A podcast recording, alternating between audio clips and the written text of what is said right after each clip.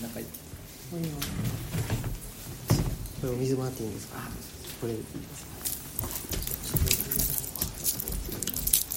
備しとこうと思ってた準備青木様ありがとうございました。あのちょっとこの後のね対談にしっかり時間を取りたいので私の感想はコンパクトにしたいと思うんですけど。うーんとね感動してるんですけどハーフなのですごい感動しちゃってて役割を忘れちゃいました目の前で喋ってるっていうのがまず一つあったんですけどファンじゃないでただそのなんかやっぱこう話を聞いててその守屋さんの話と通じる部分ってあるのかなと思ってたんですけどもこれ多分すごいこう近しいものがあるような気がしたんですよね。でもともとこの活動を青木さんが始めるにあたってやっぱりもともとはこう体の限界があってでそこで人文系のルチャリブを開いて活動を続けてる。でそれって多分その12日間こう開くっていうようなこともおっしゃってましたけどこう自分のこう限界とかを知りながら探りながら調整しているっていうところがあってで小型郷土資料館の活動自体もこう、まあ、こうご高齢の方を、まあ、中心としてで地域の方が手探りで手作りでやっているっていうところがあってそれもおそらくこうなんとかなんていうのこう調和自分たちの体とか自分たちのこうコミュニティとかと調和をしながらやっている部分がすごいあるのかなっていうふうに思っていて、まあ、ちょっとそのあたりをねこの後深く深掘りできれば嬉しいかなとは思うんですけども、はい、ありがとうございます。じゃあ対談？続けても大丈夫ですかね。はい、対談の方に進ませていただきたいと思います。と前に真ん中真ん中で座りますいやいやここでいいですかもう端っこであありがとうございますこの辺でやりますもうちょっと前に。いや真ん中真ん中に。みんなの中に行きたくない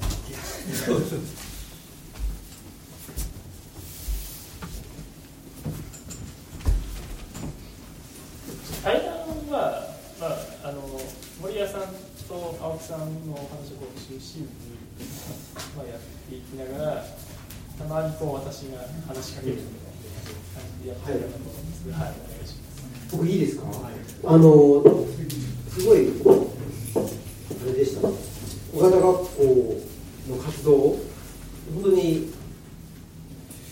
感動してっていうか素晴らしいでこれやろうと思ってもできないですよねでこれ何なのかなというふうに考えますとその僕らの図書僕ら図書館って言ってるんですけど僕らも実は図書館活動と思ってやってないっていうところがあるんですねいわゆる図書館というかかかかっこ好きのというかねいわゆるその図書館に行きましょうって言って図書館に行くでその図書館で行われていることをやろうと思ってはいないっていうだからお裾分けっていうことを言ったんですけれど僕らがまあできる範囲でで僕らが集めている本なのでで僕らが人文系とか言ってそもそもそもそもを問い直すんだとかって言ってすごく偏ってるわけですよねでこの偏りをあこんなに偏ってちゃあの県立の図書館とこれだけ離れちゃってるからこれは間違ってる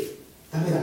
とかって全然全然思ってないっていう感じなんですでそれは僕らは図書館をやってると思ってないからでも本を置いてて本を貸し出すっていうのこれはこれはまあ客観的に見ると図書館なのかなということで、まあ、ある種図書館ごっこをやってるっていうかですね。プロレス的に言うと図書館というギミックを使ってるっていう。プロレス的に言う必要はないんですけど。そういうようなことなんですよね。だからもしかしたら小型学校も民族資料館ではないですよねっていうね。うん。そう教育しようか教育資料館になってるでも教育資料館でもないというか資料館ですらないというか資料館だったらこれをやるものでしょうとかね。そうじゃなくて小型学校の活動が、まあ、活動場がここだしそうスタートがここだからこれはまあ資料館も資料館だろうなと。でそれを何と呼ぶかみたいな。だから名前がないっていうことをするっていうのがすごく大事な気がしててでその名前がないことをするってどうやったらいいかというとやっぱり皆さんが大事に思ってるとか何かやりたいとかこれやったらみんなみんな喜ぶんじゃないかとか自己ニーズというかですね、その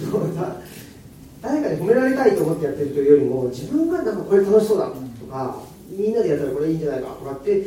自自分発信自自分の中にニーズがあるから多分続くんだと思いますし。そういうものっていうのはまあ傍から見たら教育資料館とか民族資料館とか、まあ、図書館とかそういうふうにしか名付けられない。だからアジールもそうなんですけどアジールとしか名付けられないんですけどやってる本当人たちは別にそんなどうでもいいっていうかねだと思うんですけどどうですか？はい、そうですね、まあ、私が答えちゃうのもあれなんですけど、えっ、と、だからそうなんですよ、大阪郷土資料館協力会っていう、こう字面だけだと、資料館のなんかボランティアの活動なんだろうなっていうやっぱ認識なんですよね。えーで、なんか、えー地域活動の表彰みたいなのを毎毎年、まあ、推薦とかで、あのいや僕はここはいいなと思って。まあ、私が出したわけじゃないんですけど、まあ、まあそういう推薦みたいなことをやるとですねあの資料館の活動ですよね。で、まあ、やっぱ他の認識でそうそうなんですでも実際ちょっと今見ていただいたようにもう資料館の活動もちろんやってるんですね。だからここの、うん、清掃とかですね。いろんなあのマイナー美化活動とかやってるんですけどそこを超えている範疇の部分が結構あって。うん。だから確かに資料館活動ってちょっとそこでは捉えきれられないというか、もうは非常に幅広い活動をしてるんですよね。だだからただそこの拠点になる場所が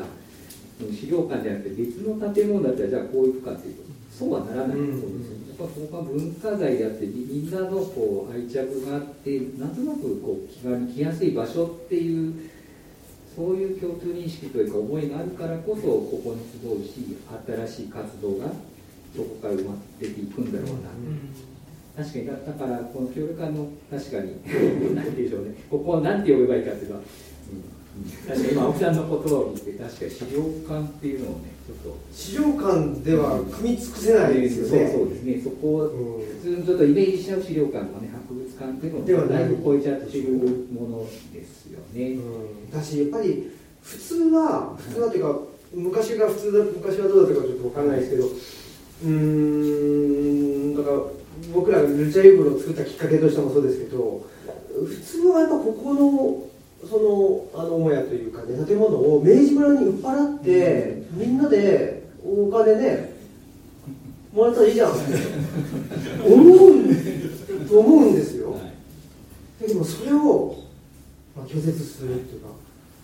それがすごいことですよね。本当にすごいことで。それはなんかあの本当に今の社会はい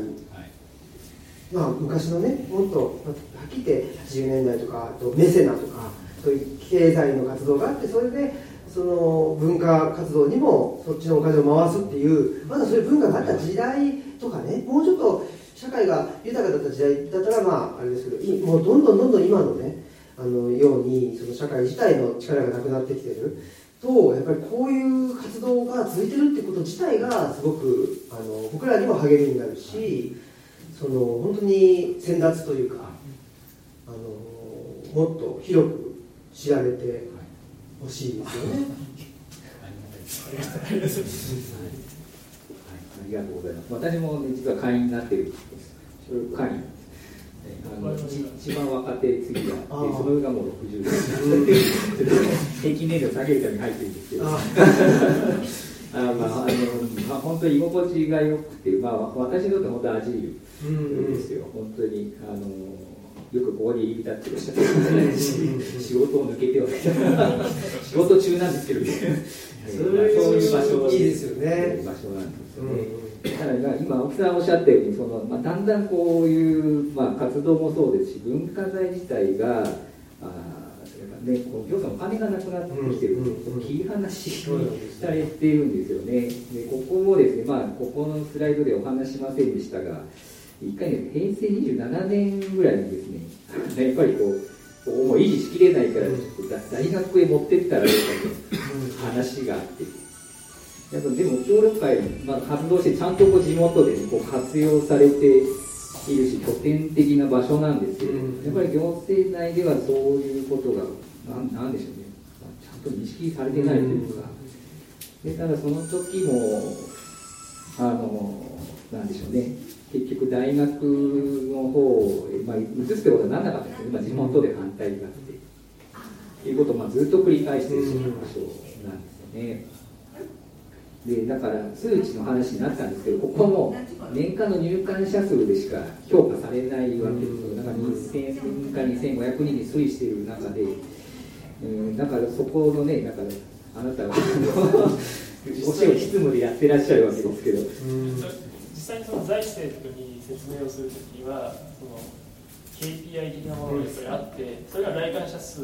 なんですよ。でそうするとそのさっき森谷さんがおっしゃったようにこう全然見えないんですよね活動自体が。でえっ、と鶴市内にはそのミュージアムツルという博物館であったりとか、まあ、消化資料館っていう市の指定文化財の建物があるんですけど、まあ、そちらについてもやっぱりこう財政的にはこうランニングコストがかかりすぎだよねっていうか、結局そのこれを保管することで何の意味があるのみたいな話はあるんですよ、でそういう時にさっき森谷さんが出したようなこう妖怪語率妖怪語認定率みたいな成果が出てくるとあじゃあ本当にここがあることによって地域の人たちが息づいてるんだなっていうのが見える。でもそれが数字で見せなきゃダメなのかなっていうのはすごい思ってます。ねそうですよね。それは本当にだからどこまでいっても数字しかその信用できないっていうかね。そういうのってダメだよなって本当に思いますしあの、えーフレデリック・ワイズマンっていう映画監督がいてニューヨーク公共図書館っていうすごく長い途中で寝ちゃうような映画を 撮ってる人がいてニューヨーク公共図書館っていう映画なんですけどそのほぼほぼその会議のシーンなんですよね。図書館の映画で4時間ぐらいあってほぼほぼ会議のシーン。で何をやっぱり言ってるかというとそのお金がないとかね。でお金がないから寄付をどう募るかとかどう助成金取ってくるかとか。でもそれって話の始まりなんですよね。そのお金をってくるから万事 OK じゃなくて何がやりたいからお金を取ってくる。でお金が足んないんだったらじゃあどうするか。やっぱりなやりたいことが最初にあると思うんですよね。守りたいものが最初にあるっていう。だからまあある種現場というか。でそのニューヨーク国境図書館の映画でいうとその会議のシーンもそうだし文館っていうのがすごいたくさんあってで文館だと、えーその黒人の方々が多いちょっと貧困の地域だと w i f i を貸し出してたりとかだか別に本じゃないんですよね。ニューヨーク公共図書館で貸し出すものがね。地域によっては。地域によってはニーズが違うわけだから。でもそれで現場に行かないとじゃあこのあの貧困地域では本が全然貸し出されないからこの図書館いらないよね。でそういうことじゃないっていうことですよね。だからそれで現場に一回行かないと分からないからやっぱりそういうその上の判断する、まあ、僕自身も就労支援のあの仕事で管理職とかなったことがあるから分かるんですけどどんどんどんどんその腰が重くなっちゃうんですよね。腰が重くなってパソコンの前から動けなくなっちゃうっていう。でそうするとパソコンの前から動けなくなっちゃうと何で判断するしかないかというと数字で判断するしかなくなっちゃう。ここはちょっと、うんまあ、今の社会が何でしょう忙しすぎるっていうか管理偏重っていうもっとだもうちょっと緩やかに現場に行ってそれで判断しましょうよってね。来館者数は確かにこんなぐらいかもしれないけど現場に行ってみたらものすごいみんなあの笑顔がねたくさんあるからじゃあ行きましょうこれでってねいう話にもなんなんでなんないのかなとかね。それいいじゃんっていうかっていうふうに思いますけどね。本当にそそうなると一番いいんですけど私も要介護の認定率調べたっていうのはもうまさに数字でしか勝負できないので、じゃあこっちも数字だっていうことで、まあ、苦肉の策なんですよね。だから、まあ、そういうまあ文化財を保護するのに、まあ、とてもこう数字で勝負するというといやちょっと立ち行かないよなっていうのが正直なところで、まあそういう寛容さというかがだんだんだんこう現場からなくなっているのと。で数値目標もだから実は変えようとが変えられるんですよね、そのまあ、年間の入館者数とか、でただ、まあ、今おっしゃったようにその忙しいっていうのがあってもうなんか気が付いたらあれ数値設定のなんか 好きになってたとか、あれあの変えようと思ったのにまあまあしょうがないまたこれを、えーと、なんか何パーセントかけてなんかちょっと入館者増を見込んでとかいうのがなんかこう毎毎年毎年それで繰り返してなんとなく入館者数でそういうものを価値を測っちゃうっていうこれやるやる側っていうかその現場にいる側もなんかそうな忙しくなっちゃってるっていうあるんですよね、まあ、実際その数値を設定するんですけどその成果をこうなんですか正しくカウントして実際にこうじゃあどどれだけ人が集まったのか、どれだけ教育効果があったみたいなところは踏み込まないんですよ、ただ単純に数字でカウントしてそれがただ何か数字をカウントするお仕事になっちゃって、うん。うん。うん、これは何のために成果設定してるんだっけみたいなのは結構あったんですよね。そうですよねいやそこがすごく問題であのやっぱり例えば本っていうものを見てもですね本って儲からないんですそもそも。あのえっ、ー、と蔦屋書店ってありますけど、言っちゃですけど蔦屋書店、まあ、うちの奈良にもあって蔦屋書店でもだんだんと本のスペースが減ってきてると。雑貨のスペースが増えてるそれは雑貨の方が儲かるんですよ。当たり前ですけどそのギザ屋っていうのはね大きいわけだから。で本のスペースがどんどん減ってきてて。それはそうでそのじゃあ雑貨屋やったらいいじゃん、うん、そ雑貨が悪いわけじゃ全然なくてね。もちろん。なんで蔦屋書店とかって言って蔦屋書店の言ってんのって言っちゃったんだけど。その 雑貨屋やんってねだから文化って儲かんないじゃんっていうだけどやるんだっていうのが文化なわけであってそれが成熟社会が成熟するってことなんじゃないの？思うんですよね。なんかあのご著書の中に本を公共とかに例えられてるのがあったじゃないですか、でやっぱりそのこの活動というか岡田山の皆さんが主体的にやっている活動とかも本来は公共の場でやることなのかなって思っていてで結局市役所の方に資本原理を目標数値として定めていくとそこから一気になんか公共性を失われる部分があって、うんうんうん、なんか逆行してんなっていうのはすごい思ってますね。そうですね。だからなんか市役所、市役所って言っちゃあれ、なんて言うか。この活動が続けるようにフォローするのが行政の役割であって、でまあこういう活動しましょうよっていうのもまあ行政の役割ではないんじゃないんでしょうけど、少なくともこういう活動があってそれを潰そうとするのは行政の活動ではないというか、それはもう意味わかんないじゃんって。だけどその意味わかんないことをやってるんですよ、まあ、大阪にせよ、奈良も維新の人が県知事になりましたけど本当にその数値化金になることしか興味がない。大丈夫かというかそれこそが貧困であって精神の貧困と言われる。だから、まあ、別にその数値化が悪いとか言ってたわけじゃなくて数値化をしてあのでも数値化って初めな初めっていうか最初の一歩であって数値化してどんな状況っていうのを見てあそうなんだね。じゃああの現場に行ってみようって言って現場の熱を感じて判断するっていうことなので数値化まあ数値化が悪って言ってるわけじゃ全然ないんですけど一つの手段でしかないっていうことにやっぱり僕らも気づかないそろそろ気づかないといけないしじゃないと、うん、例えばですけどそのインターネットを使ってですね、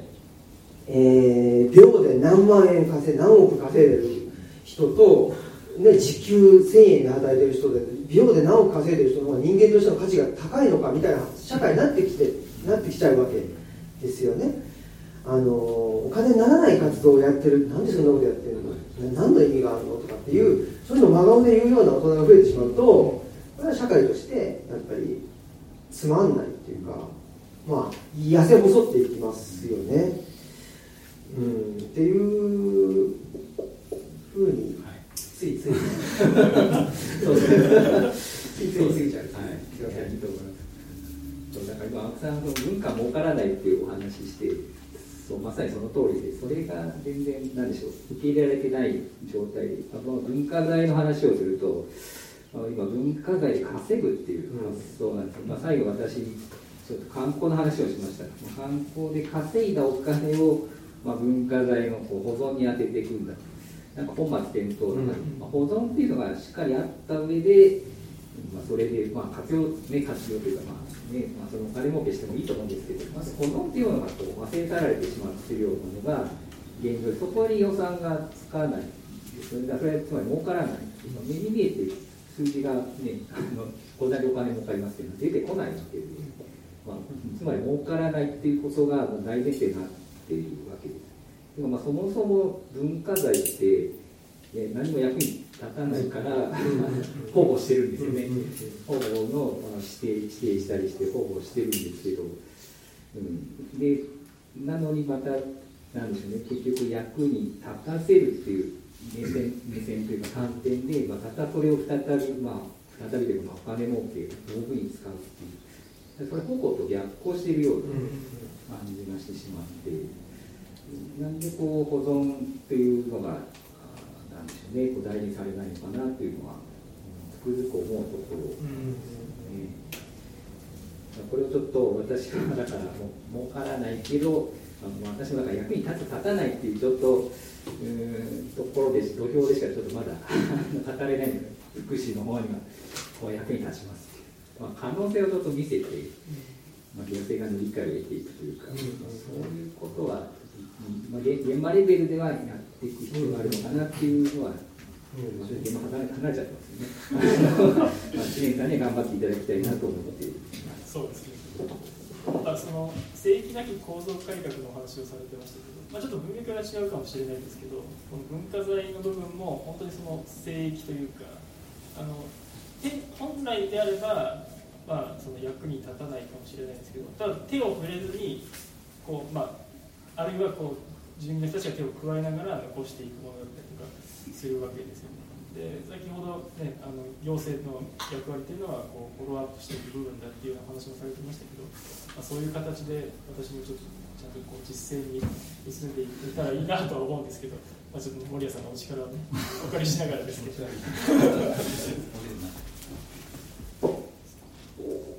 あれですか、まああのまあ、知念さんのごめんなさい、自分で多分自己紹介しにくいと思うんですけど、はい。まあ、東京にその2年来てたっていうのは、まあ、知念さんは地方創生のお仕事で内閣の内閣府の方に来てたんですけど、まあ、そこから戻っ、まあ、文化財の現場に戻られたわけですよね。どどうです？なんか そこのギャギャップというか考え方でそうです。現場に出ろって話さっきされてましたけどあの現場に出ずに地方自治体の事例を集めてこうパッケージ化して紹介をしてるんですよね。で、まあ、出張とか行きますけどそんな行った先で見えるのだってあのあ国の人が来てくれたご案内しなきゃみたいな形でやるのですごくこう表面的な部分しか見えないままパッケージ化されていってそこに補助金がついたりとかするっていう状況なんですよ。でなんですかねそのやっぱりこうトップダウンで地方を見ていくと全然見えないままなんか知った気になっている感じがしていてで文化財の方に来てみるとその地元の人の声であったりとかで今年あの文化財審議会を改めてちょっと実施しましたけれどもその会議の場でご意見をいただける方以外の皆さんのいろいろこう小さい声があるんですよっていうのをこう井上敏子さんあの協力会の方にも前あのお言葉をいただいていてなんかそういうこう聞こえない声と声とかをこう拾い上げながらちゃんとこう少しずつそのフォローをしていくというかあの完全な形ではないんですけれども行政としてできることを探っていくのがすごい大切なことだなっていうのはあの今年半年ぐらい仕事をしていてすごい思うところですね。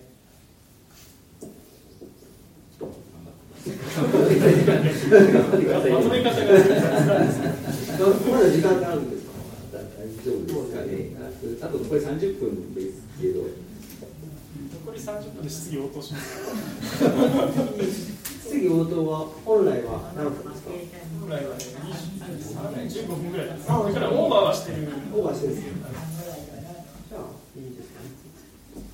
ちょっと対談こんな形でまとめまとめに定談定談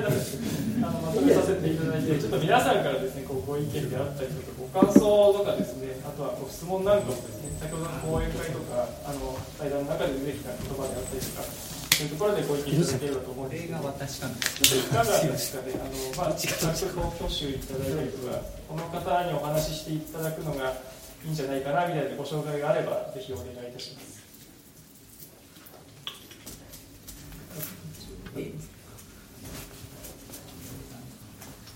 ああのあ、よろしいですか？お名前と、はい、お話をお願いします。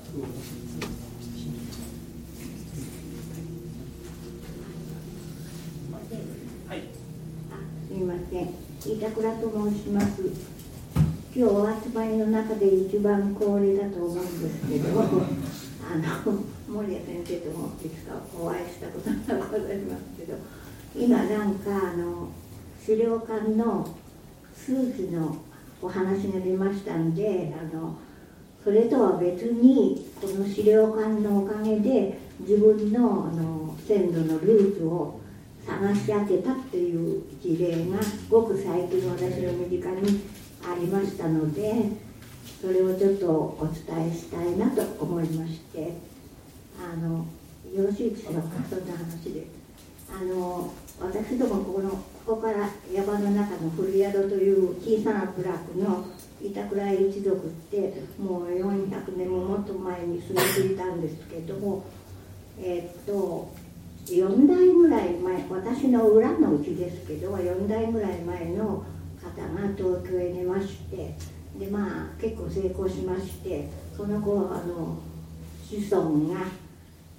女の子2人だったので2人とも結婚して板倉の姓を継ぐ人がいなくなったのでご先祖に申し訳ないからということでこのせめてご先祖のお墓を探し当ててあのお詫びしたいっていうのことでだいぶ鶴市ということは分かってたんですけどだいぶ探したらしいんですけどなかなか分からなくてで鶴市にあのふるさと納税ですかしましたら鶴市獅子を返礼でいただいて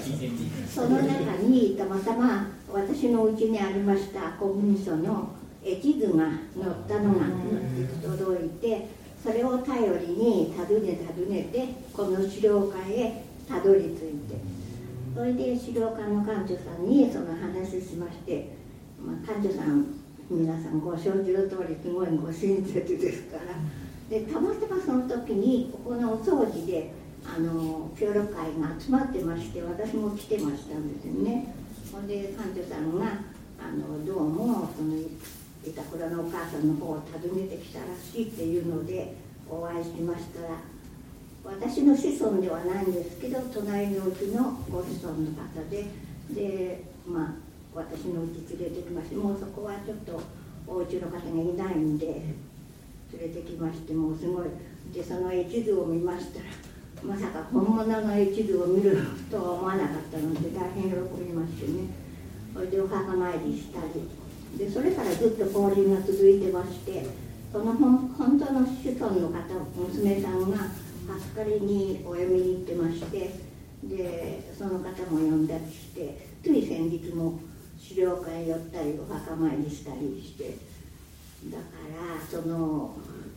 見学の人とは別に資料館というものが大きな力になっているなと今お話を聞きながら改めて感じました。そんなことです。すみません。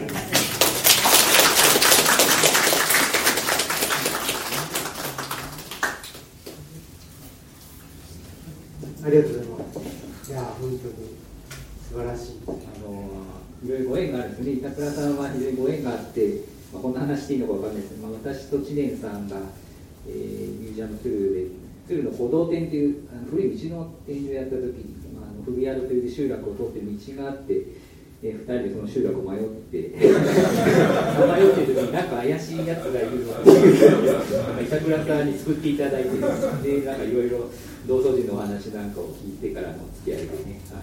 ありがとうございます。で今ちょっとおっしゃったことで本当に大事なことで、まあ、本当に入館者数で測らない部分ですよね。だから今おっしゃったのは本当に、まあ、資料館とか博物館の機能の話なんですよね、まあ、資料がここ蓄積されてその歴史がここへ蓄積されているから分かったことであってここがなかったらたどり着かなかったということで非常に貴重なお話いただけたなと嬉しくなりました、はい、ありがとうございます。この小型郷土資料館だけじゃなくて小型郷土資料館を起点としてそこにこうお住まいになってる地域の方のこうつながりとかこう蓄積してきた記憶みたいなものがすごくこう我々にもこう与えてくれる影響っていうのが大きくてであの板倉さんにその、まあ、古道展でこうお知り合いになってその後ちょっとこう戦争展っていう展示をするときにあの大月空襲のですねお話をいただいたりとかそういったものをこう改めて展示でこう紹介したりとかっていう形でいろいろこうつながりがですねこう広がっていくみたいなところがあって、まあ、そういうところもすごく当にこう嬉しいなというふうに思っているところです。ありがとうございます。あのー、本当に今のお話って数字にしちゃったらね2人来たとかっていうかもしれないんですけど、あのー、やっぱりその1人である2人でもそれぞれ違う人なわけですよね。違う物語があるし。でやっぱりその時に、まあ、今日森谷さんねあの医療介護のねあれがまあ皆さん元気だっていう。で皆さん元気だっていうのを数値で示していただいてそれはすごく価値があるんですけどあの数字から何を読み取らなきゃいけないかっていうとそのアンケートのところで出していただいたあその笑顔。でね、まあ、役に立てるとかで楽しいとかこういう経験があの数字として現れてるんだよっていうことだと思うんですよね。だから数字を見る方も1回はさっきの話じゃないけど現場というか直接お話ししたりとか今お話聞いたりとかでこの空間の中でお話聞くとま全然違うわけですよね。リアリティが違うリアリティを持った上で数字を見るっていうんだとまだ話が変わってくるんだけど数字から始まってしまうとやっぱりその今のねあのなんともそんなことってあるんだなっていう お話がね信じれないっていうかねそんなことがあるなんてその毛頭思えないっていう。そうするそれってどんどんどんどんやっぱり想像力が貧しくなっていっちゃうっていうことだと思うんでそれはやっぱり文化ってね想像力が豊かであるっていうこととあの文化的に成熟してるっていうことはすごくあの相関することだと思うので今のお話を聞いて、はい、本当にそう思いました。他にいかがでしょうか博物館で実践されているもしよろしければあの大月市の資料館で活用されているあの稲垣さんにちょっとご意見をい。ただきたい。かなと思うんですけどい。かがでしょうかよろしい。ですかすみません、無茶ぶりをしてしまって申し訳ありません。す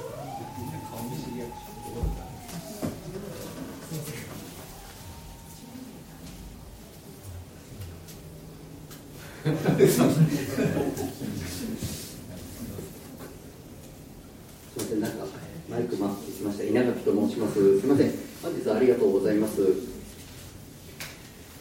え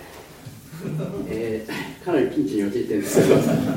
けど、一つその数値化と文化財という話で、まあ面白いなと思ったのが、最近自分のこの関心の中で思っているのが。文化財っていうのは基本的に法律とか条例で価値観っていうものが明確にこう出されているんですよねでこの価値観があるからここを大切にしなさいっていうのを行政は訴えてくるのでありまたあの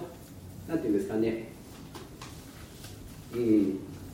そういうのを大事にしてほしいっていう面で担当の方もそういうことを言ってきたりする場面もあったりするんですけども実はそこを地元の方は見てない部分っていうのは非常にあったりしてえー、例えば、なんでしょうね、小型郷土資料館小型学校っていう学校で、まあ、明治に作られた藤村式の、まあ、義洋風建築の一つであって、まあ、本県の,、あ、の学校行政の在り方の、まあ、なんていうんですかね、まあ、一つのえ生き証人じゃないですけど、まあ、それを証明する建物であるっていう学術的な価値があるっていうのが、まあ、一般的な説明になって、まあ、それを皆さん大切にしてくださいっていうお話になってしまうんですけども、まあ、先ほどあの板倉さんのお話にもあった通りそうじゃないものっていうところに、まあ、価値っていうのは実はあったりしてそこはやっぱり数値化できないんだなっていうのがあると。だから文化財、まあ、文化資源そのそのもののその価値っていうのをどうやって地元の人が見出していくのか見出しているのかっていうのをどうやってこう探っていくのかっていうのは今自分の非常にあの 高い興味関心になっていて、まあ、そういったところをいろんな人と共有しながら探っていく。またその探り方の方法じゃないんですけども、まあ、セオリーじゃないですけどそういったものをこう探っていく非常に難しいんですけどもそういった努力っていうのを続けていくっていうのは大事なんだなっていうのはあの自分で持ってた興味関心だったんですけども本日の話を聞いて思ったところです、えー、伝わってますかね？すごい。あのかなりのピンチで今。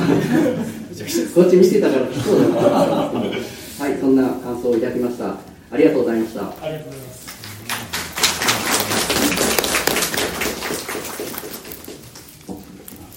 すみません、なんかね、あの、知念さんが無茶ぶりをしてしまって、あすみません、まあ、隣の自治体で、まあ、あの文化財保護の仕事をして、私も、まあ、在職中、まあ、大変ね、稲荷さんお世話になって、まあ、今でもちょっと交流がありますけれども、あのそうなんですよね、その地元の方がどう価値を見出すかっていうところで、まあ、この小型学校は本当に、まあ、今稲垣さんがおっしゃった、まあ、藤村式建築であってその、ね、明治時代の明治建築だっていう学術的な価値とはまた別の価値が、まあ、住民の方たちによって支えられている側だと思います。えー、まあ、非常にちょっと今日お話だいぶ端折ってしまったんですけどもここが教育資料館として、ね、リニューアルするときに、まあ、あれは市の教育委員会に働きかけてえーまあ、教育資料館にしますっていうことになったんですけどもそこでですね、えーといろんなところ視察に行ってるんですよね、えー、長野佐久のです、ね、中込学校とかですね、まあ、やっぱり明治時代の建築ですけどあとは、えーとえーと、岩田市の見附学校とかですね。でその時にあれなんですねだから地元のその井上俊夫さんとかも一緒に現地に視察に行ってるんです。地元の方も一緒に調査に、まあ、あの運営協議会に、ね、ここに入られていたっていうのがあるんですけど行政だけがやったんじゃなくて地元の方もそうやって一緒に調査に投稿してなんかここだから今する一からなんか積み上げていくっていうところが、まあ、非常に面白いな、まあ、自分でも調べていて思いましたで、まあ、資料もここは2000点という資料を収集して、えーまあ、その中に学校に則記、まあ、その盛ん無形証文とかまあ、下にね、あと後ほどご覧いただければと思います、そういう貴重な資料も、まあ、地元の方の手によって、まあ、見つけ出されて、えーまあ、文化財指定まで持っていってるっていうところで、まあ、ここのなんでしょうねやっぱり運営自体が、まあ、住民の人と切り離せない部分がやっぱある、まあ、そういう中で、まあ、やっぱりここはねずっと なんでしょう、えーと、建てられてから一回も動いてないんです。140年以上ずっとここにある。だからこそ地元の方との関わりがある中でやっぱりなんかねそういう学術的な価値とはまた別の価値が育まれて共有されてるんだだから小学生に地元の小学生にアンケートを取ったことがあるんですね。ここの場所どう思うってみんなこう否定的な意見にならないんですね。なんとかここを守ってほしいとか子供たちがここ安心していられる場所だとかですね。そういうことが返ってくる子供たちにもその価値というのは共有されてる。まあ、それにはやっぱりここ現地にとにかくこう、まあ、部下があり続ける移築はさせちゃなかったらダメなん ですねここにあるっていうのがまあ大事なんです、ちょっと今の話からそんなことをちょっと思い出しました。なんかまあその話を聞いて思うのはやっぱりその本来であれば小型郷土資料館のような形でいろいろ教育活動をしていく中でこう住民の皆様とこう同じ目線とか同じこう立ち位置に立って一つずつこうコンセンサスを取っていかなきゃ本来はダメなんだよなって思う部分があって、まあ、ちょっと身近な話でするとあの今私ミュージアムツールという博物館におりましてで、えーとまああのまあ、今年からいるんですけれどもこう、えーと、私が来る前でで森谷さんがいなくなった後からですねちょっとこう外の方向けの展示をずっとやっていたんですよね。あそれは目標値の中にあの KPI の中にその来館者数っていうのが歌われてるからっていうのは大きくあるんですけれども、まあ、ただちょっとこう担当しているこうものの興味であったりとかそういったものがあって地域の方のご意見とか目線みたいなものがすごいこうそぎ落とされてしまったっていうところがあって、まあ、あのこれから私も教育活動していく中で、まあ、そういうふうにこう、まあ、できる限りにはなるとは思うんですけど少しずつこう積み上げていく必要があるのかなっていうのはちょっと今のお話を聞いてて思うところでした。いいですか？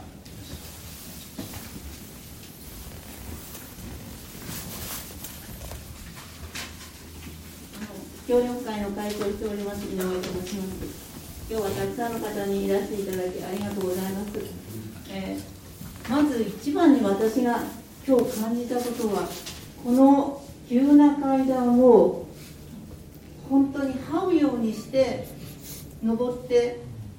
来てくれた協力会の方たちあの2階で講演会をするっていうことはすごくもう協力会の、えーと、会員さんも平均年齢がもう75一番多い、まあ、先ほどの94歳の方の上に96歳っていう方が1人いらっしゃいますけれどもあのもう高齢の団体になってるんです。でもここでこの資料館のこのフォーラムをするということであの本当にねこの階段はって登ってくださったんです。涙が出ました。本当にありがたいことです。ということはその方はここを卒,、えー、と卒業された方なんです。まだそういう方がいらっしゃるんです。そしてまた今こちらにいらっしゃる方はあのここの教育資料館を、えー、始める時に、えー、資料を本当にドロドロのそれこそネズミのおしっこ臭いそういうものを私の家であの開いて仕分けしてそういうことから始めてくださった方も協力会の会員さんにいらっしゃるんです。そしてあのもう本当に協力会は先ほどあの青木先生おっしゃったように私たち協力会補助金をもらわない会なんです。すごく楽なんです。補助金をもらわないということは自由な活動ができるんです。士官に行ったり機関に行ったり自由なんです。そういうことがすごく楽なのであの私も補助金を今もらえるいい場所づくりというあの鶴市でも、えー、随分、えー、始めているあの施策があるんですけれども私は絶対にそういうことには入りたくない、え補助金をもらわないでする会こそ大変ですけれどもあの自由なんです。であの先生がおっしゃったように、え誰でも役に立たない人は誰もいない。高齢になるともうみんなの役に立たないからやめようかっておっしゃる方もいるんですけれどもそこに来て笑ってお話ししているだけでも私たちの張り合いになるんです。本当にそれがあの励みになるっていうことはああんなに元気だなあのそれを見るだけで私たちも頑張れる。その力笑顔ってすごい大切なこと。でありがとうありがとう。あのそういう私たちの会はコンセプトであのいろんな活動をさせていただいております。であのコロナの中で3年間ぐらい活動があえコロナ禍で丸1年は活動を中止させていただくただあの皆さんのお顔を見たいので外の草取りだけはあの離れてできるのであのそういうことだけはさせていただく。もう疎遠になると高齢者ってもうダメなんです、えー、ですからあのこの地域の介護率が低いっていうところも、まあ、そういうことにあると思いますけれどもで、えー、2年目の時にもしかしたら間隔を空ければコンサートができるんではないか。できたんです。多分ね鶴市で初めて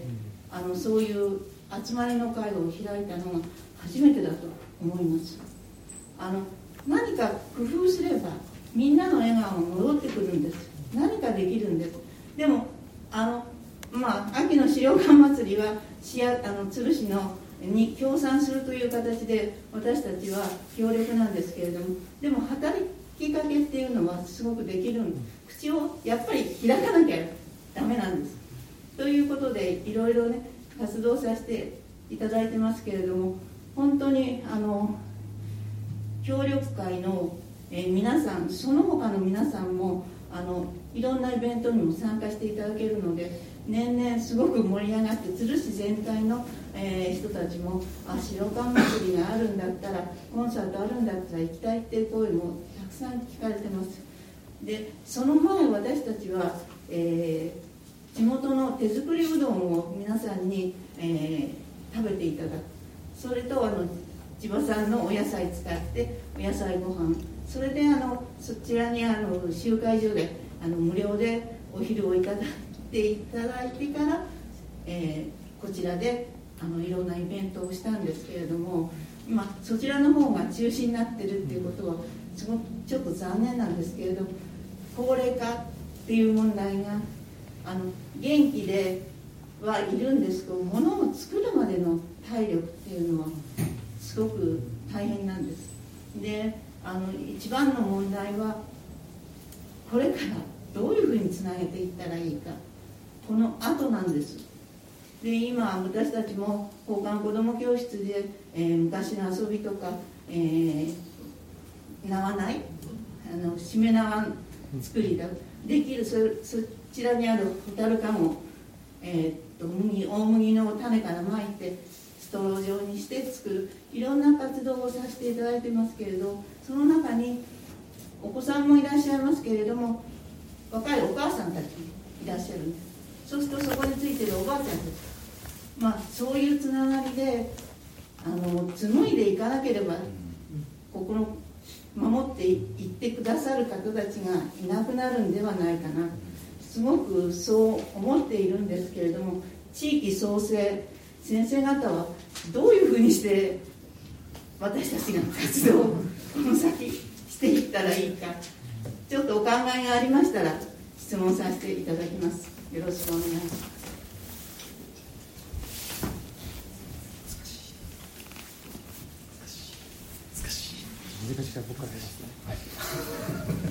ありがとうござい。ます。い。や、本当に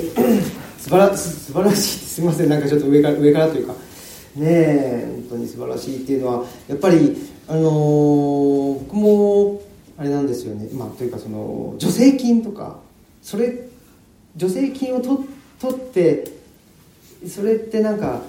なんかやりたいことがあったらいいと思うんですよね。この、ここを保存するために500万必要だから、どうにもならないからって言ったらいいですけど、なんかそのお金を取ることによってそれが業績になったり、実績になったりして、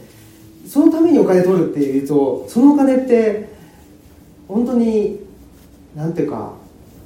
死んでしまうというかですね、あの、我々を、の、あの、心を殺しに来てしまうだけなので、自由っていうことをおっしゃいましたけど、本当に不自由にするだけだと思うので、あの、本当に、とりあえずできる範囲でやるっていうことがいいですよね。僕もそう思いますし、あの、やっぱり、このそのオムライスラジオっていうラジオもですね、調べようと思ったら、何時に、どこの誰が何人聞いてるかって全部調べられるんです。インターネットで配信してるんで。なんですけど、僕はもう一切調べない。それはなぜかっていうと、なんか、その、例えば森谷さんの回と僕が一人で喋ってる回だったら、森谷さんの回の方が、再生回数がもう断然多いとかって言うと、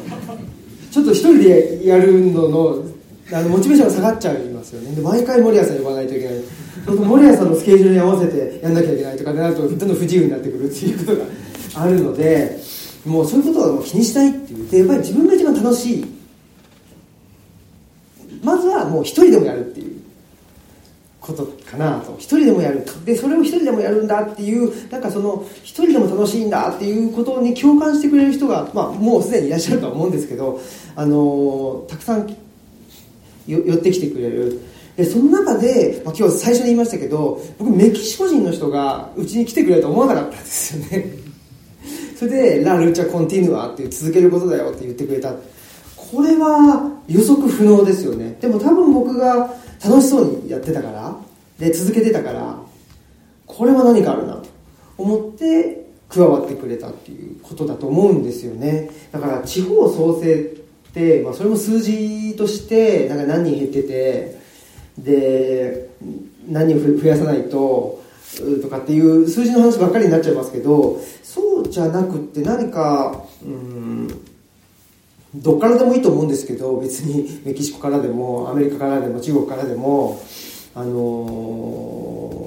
甲府からでもいいと思うんですけどなんか誰かが入ってきてくれるっていうこと自体が楽しいというか。でそれであの新しい人に対してなんか教えてあげるっていうのも生き生きがいというか楽しいじゃないですか。そこの一個一個を楽しんでたらでそれを発信する？それはねこっちの若い人たちに やらせてですね。なんかた楽しそうにしてるのを発信するっていうそれであとはもう待つっていうことかなという気はしますけどね。だから僕らももう誰も来なくても一人でもやるっていう。それはやるのは楽しいし自分あの大事だと思ってるんで僕は自分の活動って、まあ、ちょっと地域って話じゃなくなっちゃうかもしれないんですけどその人類にとって大事だと思っていて だからうん誰も来てくれなくても楽しいからやるっていう。そうするとなんかいつの間にか集まってきてくれてでそれが延長線上で、まあ、今度は僕が待ってるんじゃなくてこっちに来させてもらってとか。そういうつながりになっていくと思うので本当に楽しく まあもちろんもうすでにやられてると思うので、はい、もうあの笑顔いっぱいでそうですよね。協力会集まるともう本当に、えーそれだけです。そうですよね、えーありがとうと笑顔とそれがもうそれを見るだけで自分が元気になります。そうですよね、えーはい。もう本当に。そうですよね、えー本当におっしゃる通りだと思うのでもうあとは発信するだけですねこの二人が。というふうに思います僕は。はい。あのまあ総括すると特に言うことはないです すいません。はい。そうですはい、あのすごい難しい質問だなと思いましたそうって研究しながらもじゃあここをどうするかっていう、まあ、具体的なまだ答えを持ち合わせてないんですがまあゆくゆくは私が何とかすればいいかっていう。まあそういう腹は作って、えー、いる部分はあります。まあ知念君はね多分巻き込まれると思うんですけど まあそまあ、文化財の保護の部分はまあそれでなんとかなるから、まあ、そういう志のある人たちで、まあ、管理団体みたいなのを立ち上げて、えーまあ、ゆくゆくは保保護していくっていう時代が来るのかなというふうに思ってます。で、まあ、地域想定というところに絡めていく、まあ、やっぱ青木さんが言ったように発信をしてえー、まあ、何でしょうね、こうガタヤマのファンみたいな人を作って、これは非常にいい建物ですよ、そのファンを作る、いわゆるまあ関係人口なんて今言われてますけど、そういう人たちを作って、あちょっと移住してもいいかもとか、人間、日域拠点になったらここがいいかもとか、まあ、そういう人をちょっと増やしていくしかないかなっていう、それをまあ、まあ、研究と、はい、実践で頑張りたいと思います。これで答えでいいでしょうか。はい。よろしくお願いします、あいいですか？あとなんかすごい大事なこととしてなんか思うのはあのー活用していけばしていくほどカラーが出てくると思うんですけど新しい人が入ってくるっていうのはそのカラーに馴染まないようなことも言い出す可能性があるんですけどでそれをまあ一旦話聞いてみるみたいなことが大事なのかなと思いますね。最近なんかスナックが流行ってるらしくって。あの若い女の子とかがスナックやりたいみたいな。でもまあうちももしかしたらスナックルチャレンジあそれいいかもみたいな、まあ、そういうなんかちょっと一旦話聞いてみるみたいな。のも大事なのかなっていうなんかもうね無限に。そんなことする場合じゃないんだからとかって言うとどんどんどんどん狭まっていってしまうような気もするのでなんか楽しくでも開いているみたいなのも大事なのかなと思って僕自身は活動してます。すいません、はい。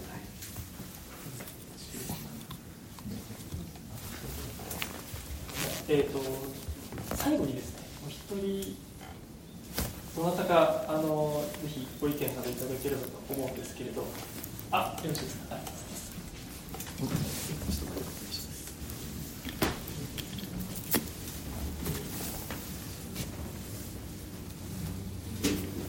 今回の話を聞いて一つ思ったことがあったんですけれどもあのやはりあのこれ行政とかあの政府が今やっている地方創生というものがもしかすればあの地ちょっとこれから考えている地域創生とかあとは地元の方々が結束して頑張っていく地なんか地域を明るく豊かにしていくっていう目標とは大きくかけ離れている部分がやはり今あるのかなって感じています。えっとやはりあの地方創生は逆に言えば地一つ一つの地域を下に見ているっていうような感覚がありそもそも地域がお金とか経済で潤っていけばそれで大丈夫みたいな感じでどちらかといえば地域のその小さな特徴というものを無視しているような印象があるって感じているんです。そしてこれからと会長さんやあとは森保先生などがおっしゃっていたようにあのそもそも経済活動よりも今あるそのわずかな希少価値をどのどれこれからどうどうやって引き継いでいこうか。そしてなぜ引き継いでいかなければならないのかというそういう存在意義が一番今大事だと考えているんです。そして周り一人でも立ち上がるだけでなく周りと対話した上でもう多くの人たちにしたたちに評価されなくてもちゃんと地元の中そしてその価値をしっかりわ見て分かってくれる人にやっぱりきちんときちんと残していこうという意思を引き継いでいく方がやはり私としてもその方が自然かなとは感じました。ちょっとあまり抽象的なことで申し訳はないんですけれどもまあ直感で感じていたので申し訳ございません以上です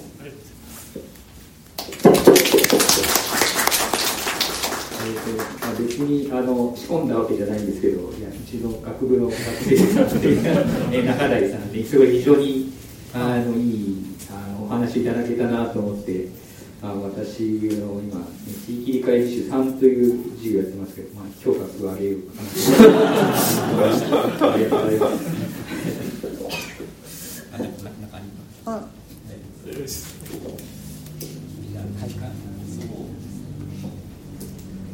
じゃあちょっとそうですねあのまあ本当はずっと喋り続けたいんですけれど、まあ、ちょっと無茶し続けたいすいません一つだけはい申し訳ないです今あの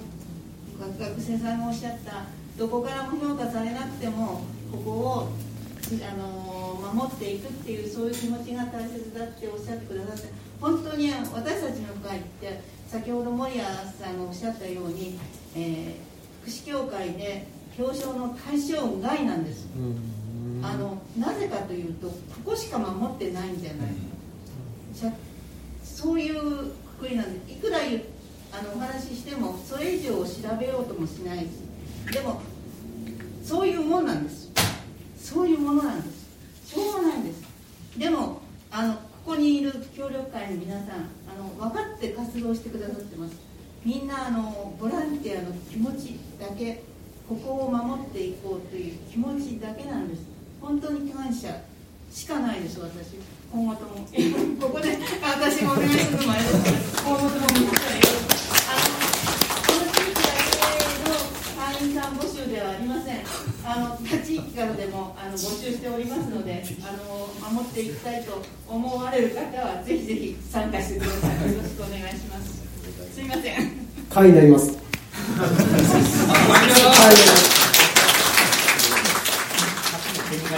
になります。うちもあの村からはほぼほぼ無視されております。そんなもんです。ねよに使えたらどうかなっていうちょっと構想が修行実年さんと盛り上がったんですけれどもまた会員としてあぜひ。あありがとうございます。ぜひぜひ。ネットワークを。はい、はい。えー、ちょっとね感動しております。まさか青木さんがこの後の協力会の会員になるとは、こんな結末が待ってるとはっていうふうに思ってるんですけど。はい。あのそうしましたらですねちょっとこうちょっともうもっと本当は喋りたいんですけれど私も喋りたいんですけれど、えー、ちょっとお時間となりましたので、えー、この対談についてはですね終了させていただければと思います。えー、最後になりますけれども、えー、青木様とですね守屋様に大きな拍手をお送りください。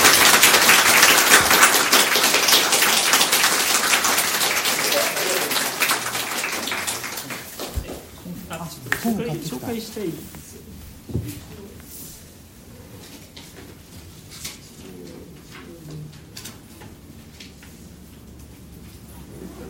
これにてですね、あの閉会となりますけれども、まあ、ちょっとその前にですね、えーと、青木さんと守屋さんからですね、何かこうお伝えすること、例えばこう、えー、お出しいただいているこの本であったりですね、あの近々行う例えばイベントとかですね、そういったものがあればですね、あのまずご紹介いただければと思います。はい、あ、ご紹介。何出します。えっと、すみません。ね、お金じゃないお金じゃないとか言っときながら本を見という奈良の東吉野村からですね今朝あの持ってまいりました えっとあありがとうございますあの手作りのアジールっていう本と彼岸の図書館っていう本とあ山岳ノート4っていう最新のやつとあと作る人になるためにっていう建築家の鴻島祐介さんと一緒に、えー、やってる。あそれは昨日あの毎日新聞でもですね取り上げていただいてありがとうございますって感じですけど。はいそんな本があの数冊あの持ってまいりましたのでもしよろしければ、えー、お買い求めいただけたらですねサインさせていただきたいとすいません思っております。あとはあの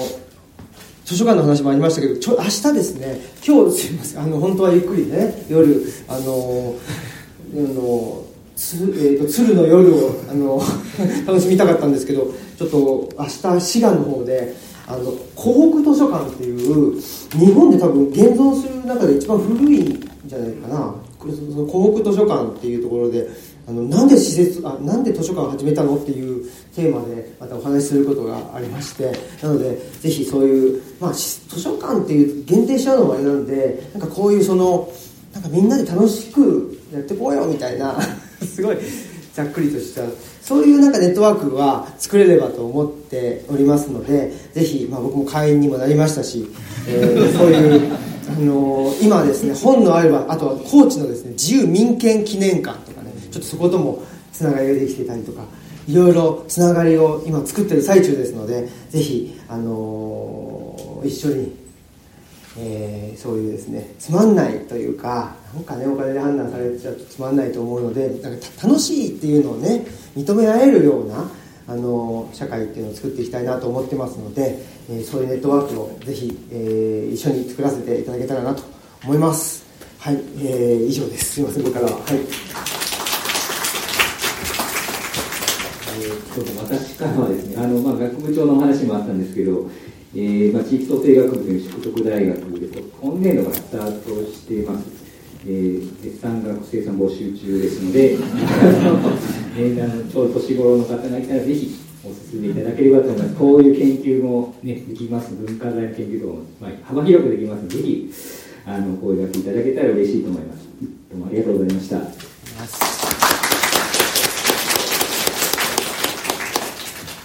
ここにちょっと飾ってあるここの本はですねちょっと私の私物なんですよ。であのお金っていう話最初してましたけどあのお金以上の価値というかこれ超いい本だなっていうふうに感じると思いますのであのぜひお買い求めいただければと思います、はい、であのちょっと市役所あの鶴市の方からもですねちょっとあのチラシの方をあの受付で配らせていただきましたが、えーと、10月の21日に小型郷土資料館で、え資料館祭りの方を開催いたします。えそれに伴いまして、え19日木曜日になるんですがあのこうネスピアノを使ってこのコンサートを行うというところもありますのでこのネスピアノのです、ね、調律を行うんですが調律の見学会もやっておりますのでぜひあの足をお運びいただければと思います。合わせて、えー、と11月の4日にですねあのミュージアムツルにてですねライトダウンのイベントがありまして、まあ、こちらもちょっとこう夜の、まあ、コンサートみたいなものを行う予定です。一応その私とあの森谷さんがですねあのライトダウンの実行記念実行委員の記念会という形で参加しておりまして、まあ、我々がこうやりたくてやってるイベントですので、まあ、あの我々はすごい楽しんでいるイベントなんですけれどもそちらの方もぜひ来ていただければと思っております。で、えーそうしましたらですね以上をもちましてはい。あのえー、小型郷土資料館の10周年記念イベント、えー、地域、えー、と 淑徳大学、えー、地域創生戦略フォーラム in 山梨、えー、地域文化と地域づくりを以上をもちまして終了させていただきます。本日は皆様ありがとうございました。